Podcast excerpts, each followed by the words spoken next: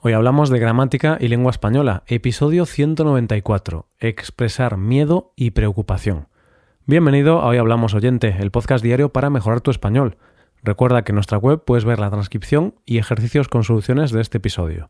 Este contenido está disponible para los suscriptores premium. Hazte suscriptor premium en hoyhablamos.com. Hola querido oyente, ¿cómo va todo por ahí? ¿Todo bien? Me alegro, pero debo advertirte de que después de que escuches este episodio, quizá no todo vaya tan bien. es broma, no es para tanto, pero sí que debo decirte que hoy tenemos estructuras para expresar miedo y preocupación, y por lo tanto vamos a presentarte una historia un poco terrorífica. Vamos a practicar con cinco construcciones de miedo o preocupación. No obstante, también vamos a tratar diversos temas gramaticales, como el uso de los pronombres, o el uso de algunas estructuras que requerirán el modo subjuntivo. Como seguro que sabes, cuando expresamos miedo, preocupación, susto, ansiedad, etc., solemos usar el subjuntivo. ¿Cómo vamos a ver todo esto? Pues con una historia terrorífica, fantasmal, espeluznante. Bueno, es posible que esté exagerando. Vamos a escuchar la historia de unos amigos que deciden entrar en una casa embrujada. Vamos allá. Vamos a empezar con una estructura que evidentemente se usa mucho para mostrar este tipo de sentimiento. Me preocupa que más subjuntivo. El verbo preocupar seguido de la palabra que y un verbo en el modo subjuntivo. En un episodio de preocupaciones y miedos no podemos olvidarnos de esta construcción. Unos amigos están pasando la tarde juntos. Están algo aburridos, así que deciden hacer algo diferente. Uno de ellos propone la idea de entrar en una casa embrujada, una casa deshabitada y abandonada con mala fama en el pueblo.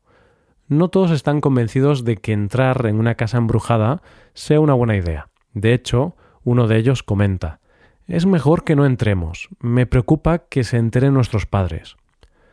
Otro de ellos muestra sus dudas al respecto y comenta Me preocupa que haya fantasmas. Me preocupa que todas las historias que hemos oído a lo largo de estos años sean verdad.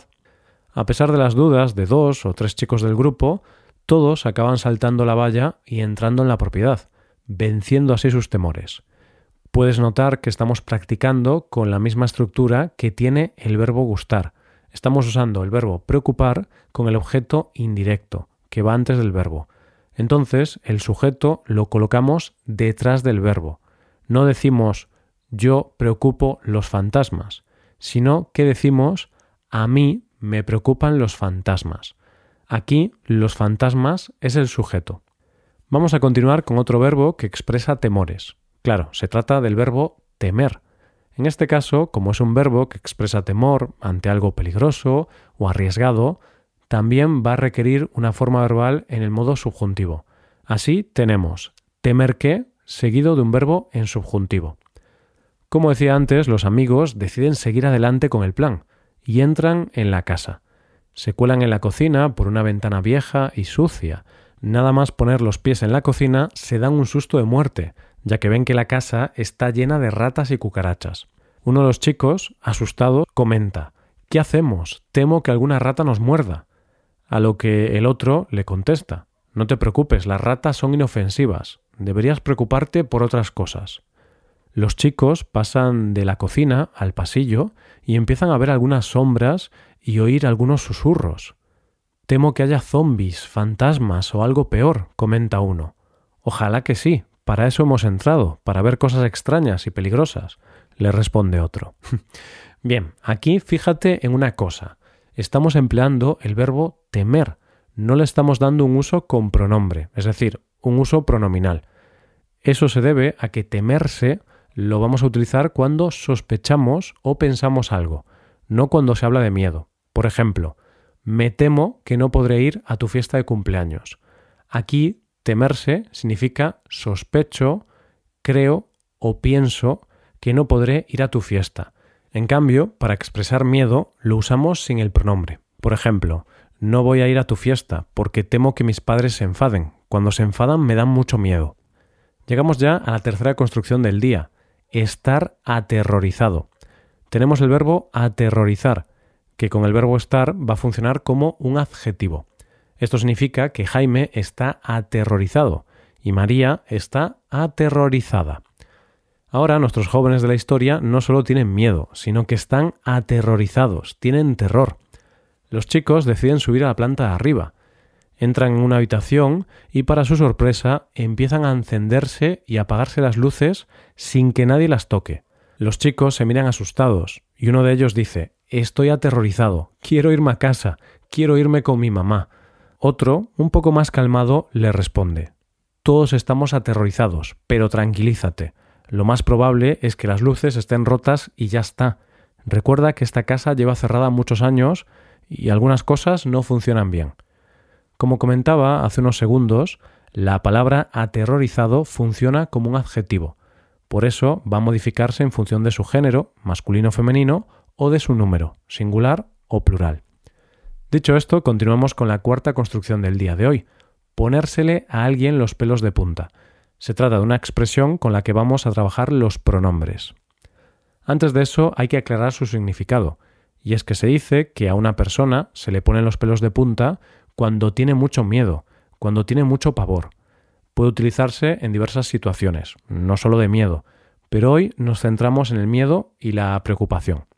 Después de ver la forma en la que las luces se encienden y se apagan, los chicos van a otra parte de la casa. Llegan a otra habitación y ahí se encuentran con una muñeca encima de una cama. Una muñeca sonriente que de repente empieza a mover la cabeza de un lado a otro. Al ver esa muñeca en la cama, los jóvenes empiezan a gritar y deciden que ha llegado el momento de irse. Por eso, aun con el susto en el cuerpo, salen corriendo de la habitación y bajan a la primera planta. Madre mía, se me han puesto los pelos de punta al ver esa muñeca. ¡Qué miedo! Vámonos. dice uno. Mientras se dirigen a la ventana de la cocina para salir a la calle, empiezan a oírse algunas voces, voces que dicen No volváis por aquí. La próxima vez no solo se os pondrán los pelos de punta, sino que acabaréis como los últimos visitantes de la casa, muertos. Con la expresión ponérsele a alguien los pelos de punta, tenemos una construcción bastante compleja. El pronombre se aporta la involuntariedad de la acción y le u otro pronombre de objeto indirecto va a hacer referencia a la persona con los pelos de punta. Entonces, a mí se me ponen los pelos de punta. A nosotros se nos ponen los pelos de punta. Y a ellos se les ponen los pelos de punta. Tras esta explicación gramatical, vamos a por la última construcción del día. Dar pavor. Se define pavor como temor, espanto o sobresalto precisamente lo que sienten nuestros jóvenes protagonistas. Ya fuera de la casa y aún con miedo en el cuerpo, tras escuchar los susurros y las amenazas de la casa embrujada, alguien dice Os he dicho que estas cosas me dan pavor. No sé por qué hemos entrado.